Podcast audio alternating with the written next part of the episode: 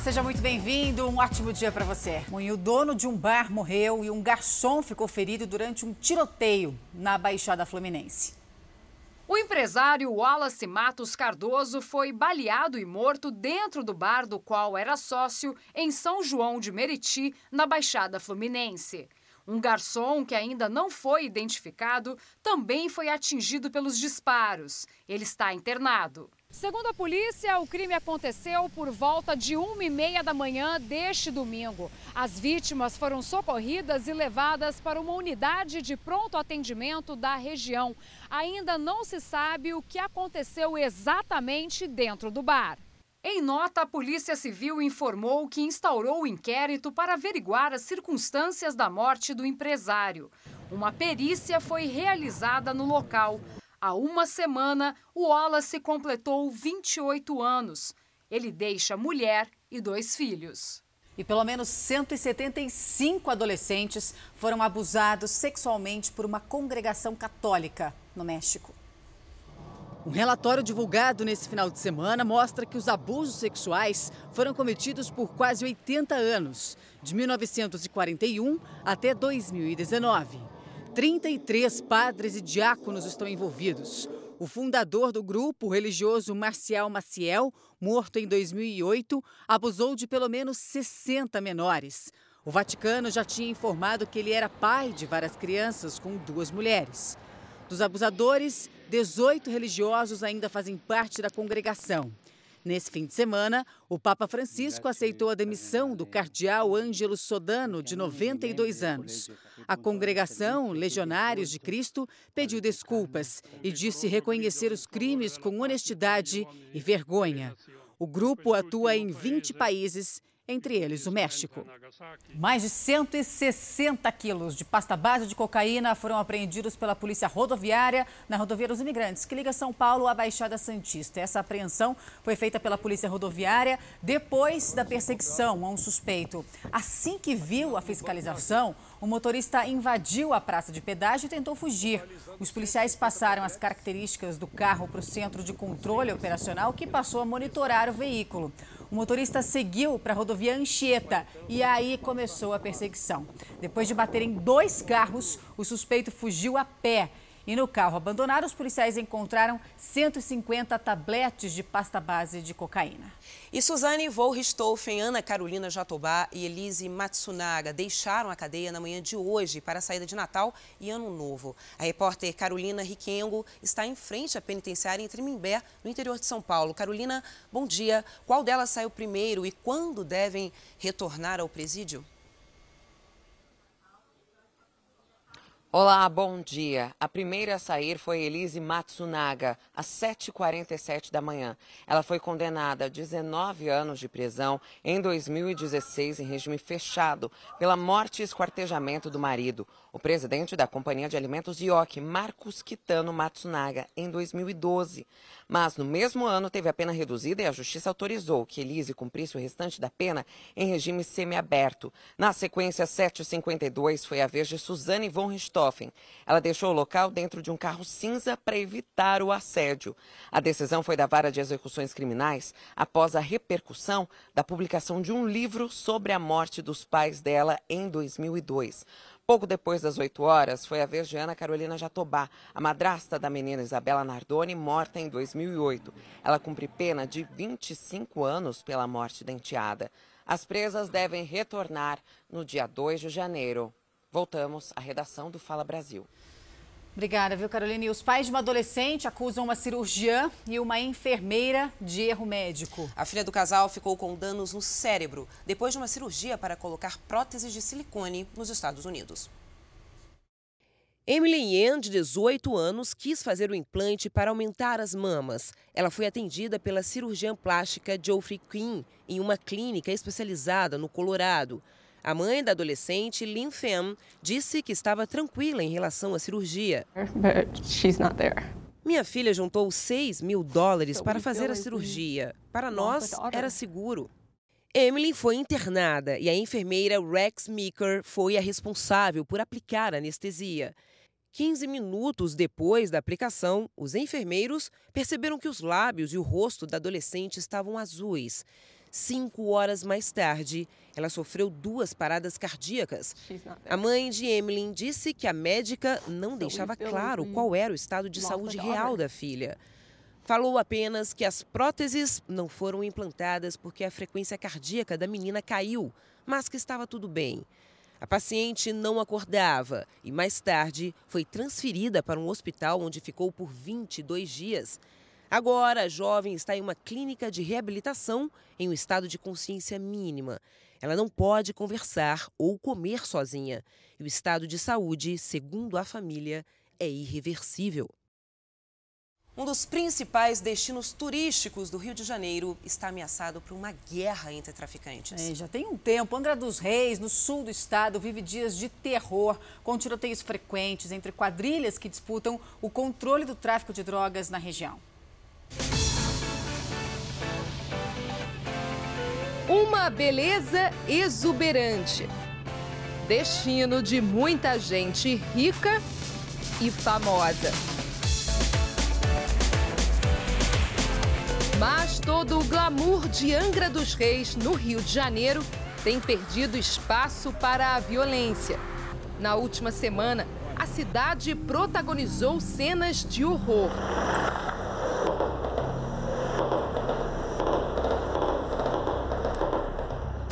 Nossa equipe viajou até o município, a mais de 150 quilômetros da capital. Angra faz parte da chamada Costa Verde, que exibe um dos cenários mais bonitos do litoral brasileiro. Muitas dessas belezas só são acessíveis de barco. Mas o paraíso dos turistas está ameaçado por uma guerra entre traficantes. A disputa pela venda de drogas na região tem tirado o sossego dos visitantes e moradores. Cristina mora em Angra há mais de 30 anos. Ela conta que vive sob as leis dos bandidos. O marido, quando chega de carro, ele baixa o vidro, acho que baixa o farol, de farol, não sei, porque é norma. Não é difícil encontrar quem já tenha vivenciado momentos de pânico. A maioria tem medo de mostrar o rosto. Eu desci do ônibus, fui no mercado. Quando eu saí do mercado, era era só barulho de tiro. No último fim de semana, no bairro do Frade, o mais nobre da cidade, o tiroteio durou mais de seis horas. Neste vídeo é possível ver dois homens que parecem estar armados se protegendo atrás de um carro.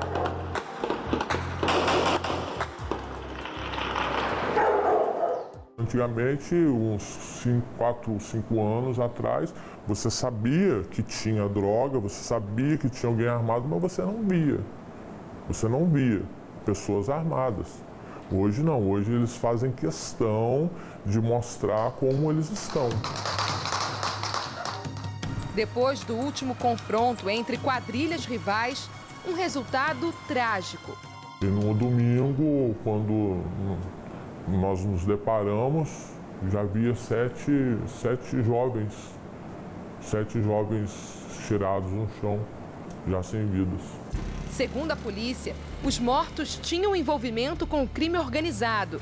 Os sete corpos foram levados para fora do morro na caçamba de um caminhão.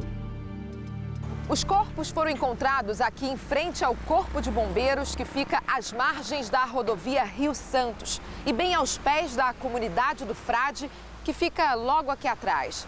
O motorista do caminhão prestou depoimento e contou à polícia que na comunidade foi abordado por 10 homens armados. Ele foi obrigado a colocar os corpos no caminhão e trazer para cá. As comunidades de Angra têm sido disputadas pelas duas maiores facções criminosas do país. Segundo este promotor de justiça, do Grupo de Ações Especiais contra o Crime Organizado, o GAECO, a situação começou com a migração de bandidos do Rio de Janeiro. Houve uma mudança de paradigma a partir do momento em que ocorreram as ocupações é, por UPPs no Rio de Janeiro. Isso fez naturalmente com que boa parte dos criminosos migrassem para o interior e Angra foi um local que recebeu é, muito criminoso vindo da capital e, e de regiões adjacentes. Várias celebridades fizeram dessa região um lugar de descanso e lazer. E motivos não faltam. O jogador Neymar tem uma mansão na ilha. Sempre que está no Brasil, aproveita para curtir o lugar.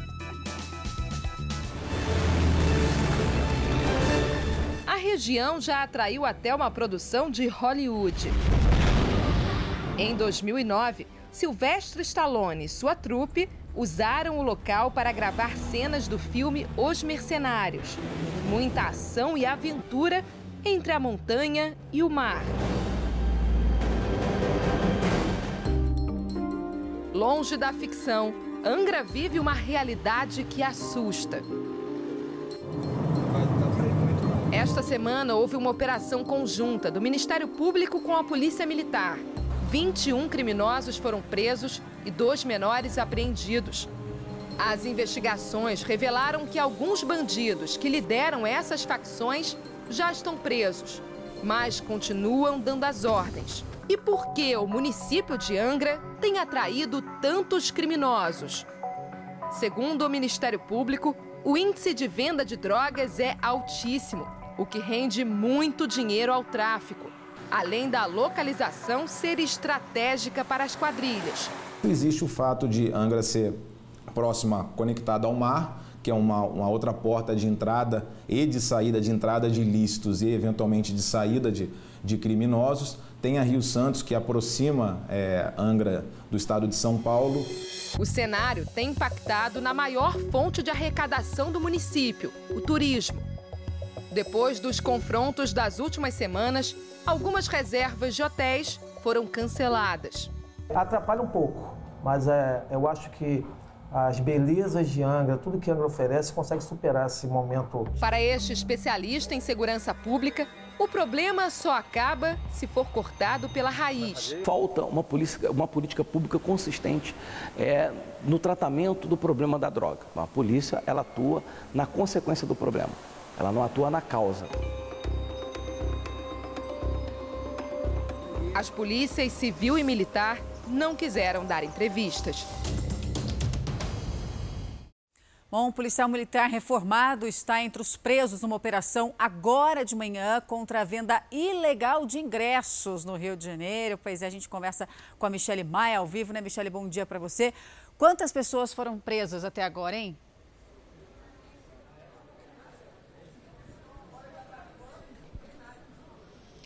Olá, bom dia. São três presos, mas a polícia ainda está nas ruas porque eles cumprem 17 mandados de prisão. A quadrilha é suspeita de clonar cartões para comprar as entradas de shows e jogos pela internet. Os criminosos ainda faziam um falso cadastro de sócio torcedor e até aliciava idosos para retirar as gratuidades. As ações acontecem no Rio de Janeiro e em São Paulo. Eles vão responder por estelionato, associação criminosa e cambismo. Tatiana, Roberta. E um homem morreu no acidente com uma carreta e um carro na madrugada de hoje no Rodoanel Mário Covas, na região metropolitana de São Paulo. A concessionária responsável pela rodovia informou que perto de Barueri, o carro bateu na traseira da carreta, ficou preso e foi arrastado. O motorista do caminhão contou que foi avisado por um colega por telefone que havia um veículo atrás dele, mas pensou que fosse um assalto e seguiu em frente. Só depois percebeu que era um acidente. O motorista do carro estava sozinho e morreu no local. Quatro pessoas ficaram feridas em um acidente com três carros e um ônibus na rodovia Fernão Dias, em Guarulhos, na Grande São Paulo. De acordo com a Polícia Federal, o ônibus teria perdido o freio. O motorista perdeu o controle da direção e atingiu os carros. Uma menina de seis anos foi socorrida pelo helicóptero da Polícia Militar e levada para um hospital. Outras três pessoas ficaram feridas. Uma delas é a avó da criança. Horas antes, uma carreta carregada de melões havia tombado no mesmo local. O veículo tinha acabado de ser retirado e a estrada estava sendo limpa quando esse segundo acidente aconteceu. O congestionamento chegou a 10 quilômetros. Três pessoas morreram em um acidente na rodovia que liga Brasília a São João da Aliança, em Goiás. Um carro entrou em um cruzamento e bateu em outro veículo. Com o impacto da batida, um dos carros caiu na ribanceira. O motorista e os passageiros morreram no local. Os três ocupantes do carro atingido tiveram ferimentos leves. Em Mangaratiba, no Rio de Janeiro, dois carros bateram de frente. Três pessoas ficaram feridas. Uma delas foi levada para um hospital em um helicóptero. Um trecho da rodovia Rio Santos ficou interditado. Ainda não há informações sobre o estado de saúde das vítimas. Bom, já está solto o ex-governador da Paraíba, Ricardo Coutinho. Ele tinha sido preso na quinta-feira, acusado de desviar mais de 130 milhões de reais em verbas da saúde. Mas o Superior Tribunal de Justiça considerou que não tinha necessidade de prisão. Ricardo Coutinho é investigado por corrupção, lavagem de dinheiro e fraude em licitações públicas. O irmão do ex-governador, o Coriolano Coutinho, acusado de ser o receptor das propinas, integrante também da quadrilha que fazia os desvios, cumpre prisão preventiva desde sexta-feira. Uma adolescente de 16 anos foi apreendida depois da morte da enteada, uma menina de 2 anos. Uma criança viajou de Salvador, na Bahia, para Jambeiro, no interior de São Paulo, para ficar com o pai. E, segundo a polícia, a madrasta confessou o crime. A mãe não se conforma com a perda tão precoce da filha e se consola com o brinquedo preferido da menina. Stephanie Santos da Silva, de dois anos, foi morta na casa do pai que mora em São Paulo. A garotinha estava lá desde outubro, vivendo com ele e a madrasta. Como é que ele vinha vendo que a menina estava triste, que a menina estava sendo maltratada e ele não fez nada? Ele não procurou a justiça, ele não procurou nada. Por que ele não me deu minha filha? Porque ele estava com raiva de mim? Após algumas semanas sem contato com a criança, a notícia que ninguém esperava. A garotinha foi morta, vítima de agressão. O laudo da perícia apontou que Stephanie teve traumatismo craniano. O caso foi registrado no dia 10 deste mês no município de Jambeiro, interior de São Paulo. O pai da menina chegou a ser levado para a delegacia, mas foi liberado. Isso porque a companheira dele, uma menor de 16 anos, assumiu a autoria do crime. Não há detalhes sobre o depoimento da jovem, que está à disposição do Ministério Público na cidade de São José dos Campos, também no interior de São Paulo. A família não aceitou esta versão do caso e acredita que o pai foi o responsável pelo crime. O apelo é para que as investigações levem em conta essa possibilidade, para que só assim se descubra quem matou a pequena Stephanie. Eu acho um absurdo, ele tem que pagar também, entendeu? Ele tem que pagar. Ele me declarou por um áudio dizendo que ele comprava coisas para as crianças e ela não dava. Ela deixava as crianças com fome o dia todo. Como é que ele viu isso? Ele não fez nada. E agora ele vem dizer que ele é inocente? Foram reforçadas hoje as buscas por um analista de sistemas que desapareceu na Chapada dos Veadeiros, em Goiás, há mais de 20 dias. Os bombeiros do Distrito Federal vão ajudar no trabalho. O Jacob Vilar Santana, de 31 anos, estava com a namorada quando foram surpreendidos por uma tromba d'água. Ela conseguiu se segurar numa pedra e ser resgatada, mas ele foi arrastado pela correnteza. Bom, e olha só essa notícia, hein? A Mega da Virada deste ano tem o maior prêmio acumulado da história do concurso. Narla Guiar, bom dia. Qual a estimativa da premiação? Conta pra gente. Bom dia! Serão 300 milhões de reais para quem acertar as seis dezenas. O sorteio vai acontecer no dia 31 de dezembro, às 8 horas da noite, em São Paulo. Até o momento, o maior prêmio já sorteado pela Mega da Virada foi em 2017, quando 17 apostas dividiram 300 milhões de reais. As apostas para a Mega da Virada estão abertas desde novembro e vão até o dia 31 de dezembro. E lembrando que o prêmio da Mega da Virada não acumula. Se ninguém acertar as seis dezenas, o prêmio vai ser entregue para quem acertar cinco, a quina no caso, ou até menos. E vocês, meninas, já estão participando aí de algum bolão? Olha, Nala, boa sorte a todos, mas olha, tem que ser mais boa sorte para mim. Eu, eu, ainda não, mas eu vou jogar, viu? Quem sabe, né? Não custa sonhar. Obrigada, viu, pelas informações. Agora, pelo menos 180 casas foram destruídas e uma pessoa morreu por causa dos incêndios florestais na Austrália e subiu para sete o número de mortos na onda de incêndios. A cidade de Balmoral, ao sul de Sydney, foi completamente destruída. O fogo tem feito as temperaturas ultrapassarem os 41 graus. Agora subiu para sete o número de mortes causadas pela passagem da tempestade Elsa na Espanha. Um pescador de 30 anos caiu no mar e morreu depois de ser arrastado por uma onda na Catalunha, nordeste da Espanha. Outros dois pescadores se jogaram na água para tentar salvar o colega, mas não conseguiram. O serviço de emergências da região recebeu mais de mil chamados por causa do mau tempo. A maioria por inundações, casas destelhadas e árvores caídas. Outras duas mortes foram registradas em Portugal. Um homem perdeu a vida num acidente provocado pela queda de uma árvore e outro morreu no desabamento de uma casa. Milhares de pessoas ficaram sem energia elétrica. Quer renovar os móveis e eletrodomésticos da sua casa para o início do ano? Parece uma boa, né, Rô? Oh. Uma opção são os leilões online. É, em tempos de crise, dá para comprar produtos com descontos de até 80%. Tudo que está em exposição neste apartamento decorado de um empreendimento de luxo na Vila Olímpia, zona sul de São Paulo, poderá ser comprado pela internet em pouco tempo.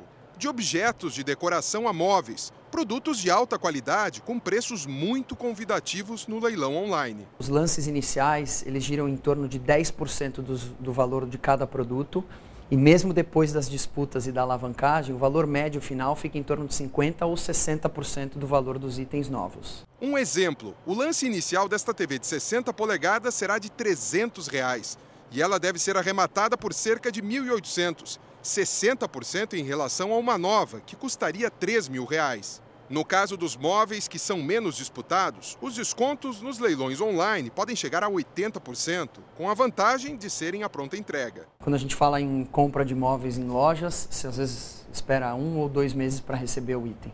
Aqui, comprando, cinco dias depois você vem e retira. O inconveniente é que o produto que vai a leilão não tem nota nem garantia, e se apresentar defeito, não pode ser devolvido. Por isso é importante ler o edital é onde estão todas as regras e o prazo para pagamento, sempre à vista. Outra dica desta leiloeira: fazer um cálculo das despesas adicionais. Ele tem que levar em consideração também o custo que ele vai ter, que é de taxa administrativa, comissão do leiloeiro. É, dependendo do bem que ele comprar, ele vai ter que contratar é, terceirizados para poder fazer a questão do frete, montagem e desmontagem de imóveis. Então, tudo isso tem que colocar na balança é, antes de se comprar. A partir do momento da abertura do lote que vai a leilão, o interessado tem 15 dias para visitar o local e avaliar o que está à venda. É o momento certo para verificar se o que pretende comprar tem alguma avaria. Tirar uma foto para ver se fica bem no ambiente para onde vai. E o mais importante, tirar as medidas do produto para saber se cabe no imóvel. Esse é um dos erros mais comuns que as pessoas cometem ao participar de leilões online comprar um produto sem ter a certeza do tamanho. A Mônica já passou por essa experiência. Mesmo assim, não se arrepende. Tudo que tem no escritório ela comprou em leilão, dos quadros à mobília. Gastou R$ 1.700, uma economia de praticamente 80%. Na casa onde mora, ela economizou ainda mais. Na montagem da cozinha e da lavanderia, o gasto, que seria de 25 mil em produtos novos, caiu na época para 2.400 no leilão. E mesmo quando deixou de medir a altura de um armário e teve que se desfazer do imóvel, ela saiu ganhando. Então, você acredita que eu vendi? Anunciei na internet e acabei vendendo por um valor até acima do que eu paguei no leilão. Então, foi assim mesmo, o mau negócio foi um bom negócio. Bom, e teve sorteio de bilhares de euros da loteria mais famosa do mundo nesse domingo, na Espanha. A loteria de Natal distribuiu neste ano mais de 2 bilhões de euros, o equivalente a 11 bilhões de reais. O prêmio principal, chamado de El Gordo, presenteou vários ganhadores com 680 milhões de euros, cerca de 3 bilhões de reais. E na Espanha, os apostadores não podem escolher os números, viu? As cartelas têm números determinados, é surpresa. A loteria de Natal começou em 1812, virou tradição no país. Ela é acompanhada por uma festa em Madrid. Tem muita gente que faz da preparação das ceias de Natal e Ano Novo uma espécie de ritual, né? Para já aproveitar e reunir a família toda. Verdade, mas com a correria do dia a dia, muitas pessoas optam pela praticidade e rapidez. Dá até para encomendar tudo e olha só, só curtir as festas. Paula gosta de preparar a ceia com a participação da família. Aquela coisa de você ir com as suas filhas, as duas ajudarem, você comprar os temperos, você comprar a própria carne, você ter aquela coisa da família unida para fazer a ceia do Natal. Para curtir esse momento. Eu acho, isso para mim eu acho muito importante. Mas com a rotina corrida, muitas pessoas preferem as opções semi-prontas. Neste açougue, é possível encontrar as carnes temperadas e recheadas. É só colocar no forno. E para não ter nenhum erro, preste atenção nesta dica. Uma hora por quilo com papel alumínio no forno a 200 graus. Então, ah, minha peça tem 3 quilos. Você deixa lá 3 horas no forno a 200 graus com papel alumínio. Tira o papel alumínio e deixa dourar mais uns 20 minutinhos só para pegar aquela corzinha, sabe? Aquele douradinho, aquela reação de maiar que dá mais sabor ainda para a carne. E para quem não quer ter nenhum trabalho mesmo, esse restaurante aqui oferece já diversas opções de pratos para ceia de final de ano e é só levar para casa e apreciar uma boa comida. Entre as opções tem o lombo de porco, bacalhau e arroz com frutas secas. Esse ano está tá tendo mais procura do que o ano passado. É, a gente já está já tá com bastante pedido, né? E com a ceia prontinha, sobra mais tempo para curtir a família e os amigos. Para quem trabalha, tem uma vida muito agitada, é muito mais fácil. Você liga, encomenda, já está com a ceia montada. 11 pessoas morreram e mais de 300 foram internadas depois de consumirem um vinho de coco nas Filipinas. Conhecida como lambanog, a bebida típica estava adulterada e tinha altos níveis de metanol. O vinho é feito de forma artesanal, não é regulamentado e costuma ser consumido durante as festas locais. O Departamento de Saúde das Filipinas informou que vai coletar amostras da bebida para esclarecer o que pode ter acontecido. E um vulcão entrou em erupção e iluminou o céu nesse domingo no Equador. A erupção jogou as pedras iluminadas para o alto. A lava escorreu pelas encostas da montanha. Esse vulcão fica no alto da Cordilheira dos Andes, na região amazônica do país. O vulcão é um dos mais remotos e também o mais ativo do Equador. Uma menina encontrou um pedido de ajuda de um cartão de Natal no Reino Unido. É, esse apelo foi escrito por um trabalhador em condições desumanas na China. A gente vai ver agora com a nossa correspondente em Tóquio, Cíntia Godoy. Aos seis anos de idade, Florence Widdicombe preenchia os cartões de Natal que daria para os amiguinhos, quando encontrou uma mensagem em um deles. Era um pedido de ajuda. Nós somos prisioneiros estrangeiros em Xangai, na China, forçados a trabalhar contra a nossa vontade. O pai de Florence disse que foi um choque quando a filha mostrou a mensagem secreta. O apelo ainda dizia para acionar organizações de direitos humanos e contactar um homem chamado Peter Humphrey, um jornalista inglês que ficou preso na China, segundo ele, injustamente, durante dois anos, na mesma prisão de onde a mensagem teria sido escrita. Anteriormente, os trabalhos eram voluntários, mas a situação tem piorado. Para ele, um dos ex-colegas de cela enviou o pedido de socorro. A rede de supermercados onde os cartões foram comprados também foi notificada. Os cartões de Natal são encomendados de uma fábrica que fica em Xangai. A suspeita é que essa gráfica use mão de obra forçada de prisioneiros locais, prática que não é incomum na China. O supermercado informou que suspendeu o fornecimento dos cartões e que está apurando o caso. História incrível. E 600 mil pessoas devem passar hoje pela rua 25 de março, que é um dos maiores centros de comércio popular do país. Claro, atrás dos presentinhos de última hora, como sempre, né? Como sempre, é sempre assim. Mais de um milhão de pessoas foram às compras na região no fim de semana. Gente que, neste Natal, se dispôs a gastar bem mais do que no ano passado. O dia todo sem tempo de intervalo. É preço baixo e atacado e varejo. Relógio de 150 por 30. É a pressa do comércio às vésperas do Natal. Vai fazer um intervalinho para beber água ou nem dá tempo também? Não, não dá tempo, tem que ser correria, até às 5. Para vender mais? É, para vender mais. Quanto mais, melhor, né? Quem compra também anda com pouco tempo a perder. Se você não for esperto, eles te amassam aqui, ó. Tem que entrar e sair correndo. Para dar conta de tudo, esse pessoal chegou cedo. Nem luz do sol havia ainda na região central de São Paulo e elas já estavam gastando. A gente estava lá na feirinha da madrugada, lá em cima, na Oriente, agora nós vamos para 25. Vai até que horas essas compras? Até meio-dia, acho. Foram compras que custaram caro, para o físico também. Tá doendo meu pé um pouco. O pé? O pé e minhas costas. É o suor das compras. Em relação às vendas, a expectativa é muita gente gastando nesse fim de ano. De acordo com uma pesquisa, a disposição do consumidor para presentear é a maior dos últimos cinco anos. Uma amostra é essa família que veio de Minas Gerais encher as sacolas na rua 25 de março. Quantas sacolinhas tem aí? Aqui deve reduzimos, mas tem mais ou menos umas 15. Vai conseguir presentear todo mundo?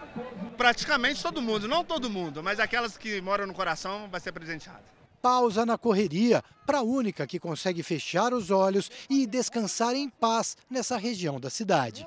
Justamente o que a avó da bebê de quatro meses não conseguiu fazer. A gente não pode deixar em casa, tem que trazer, né? Nas lojas, se faltarem braços para tanto produto, uma caixa de compras resolve. Eu vou encher mais duas. Essa Duas caixas iguais.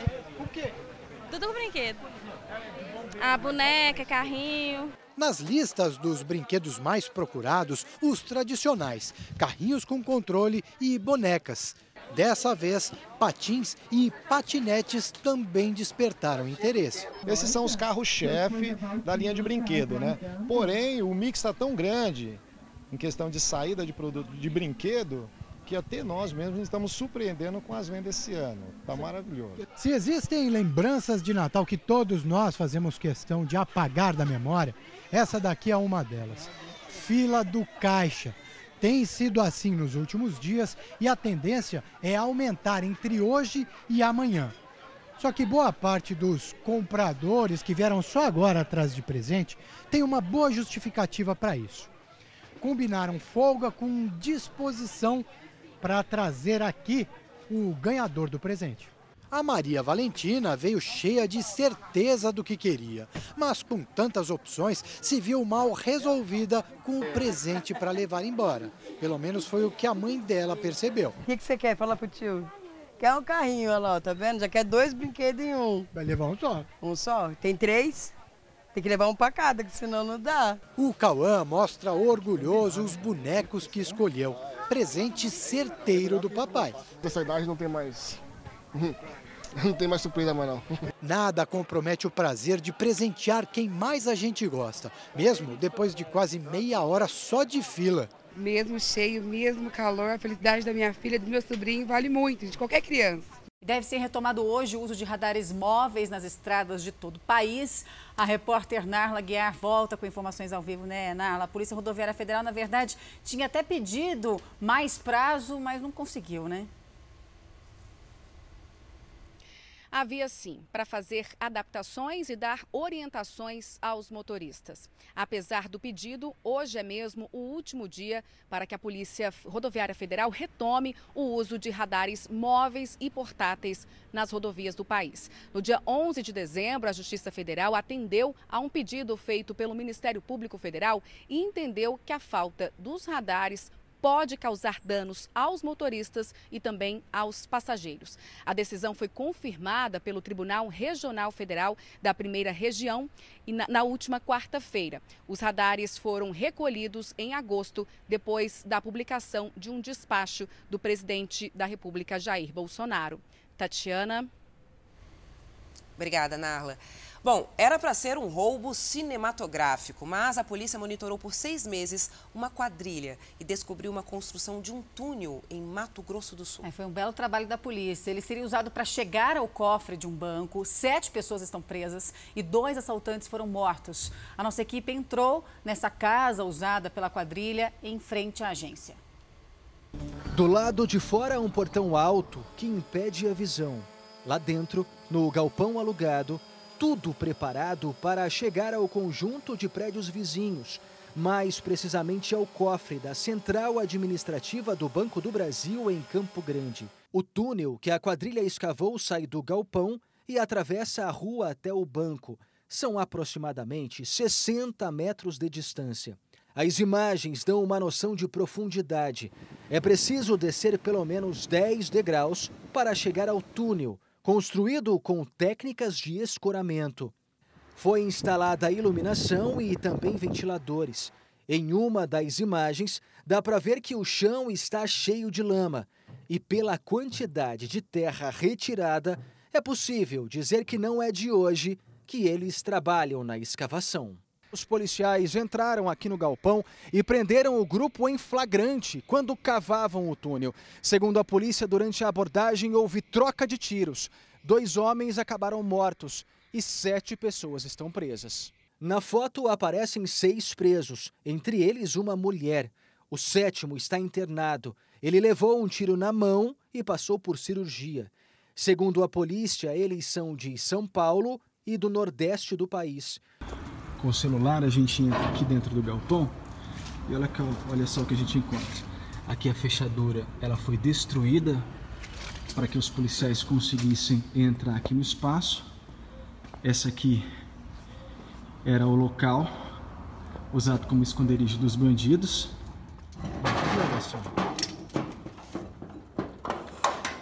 A gente encontra toda a estrutura dos criminosos. Aqui estão as vigas que sustentavam toda a areia do túnel que estava sendo escavado.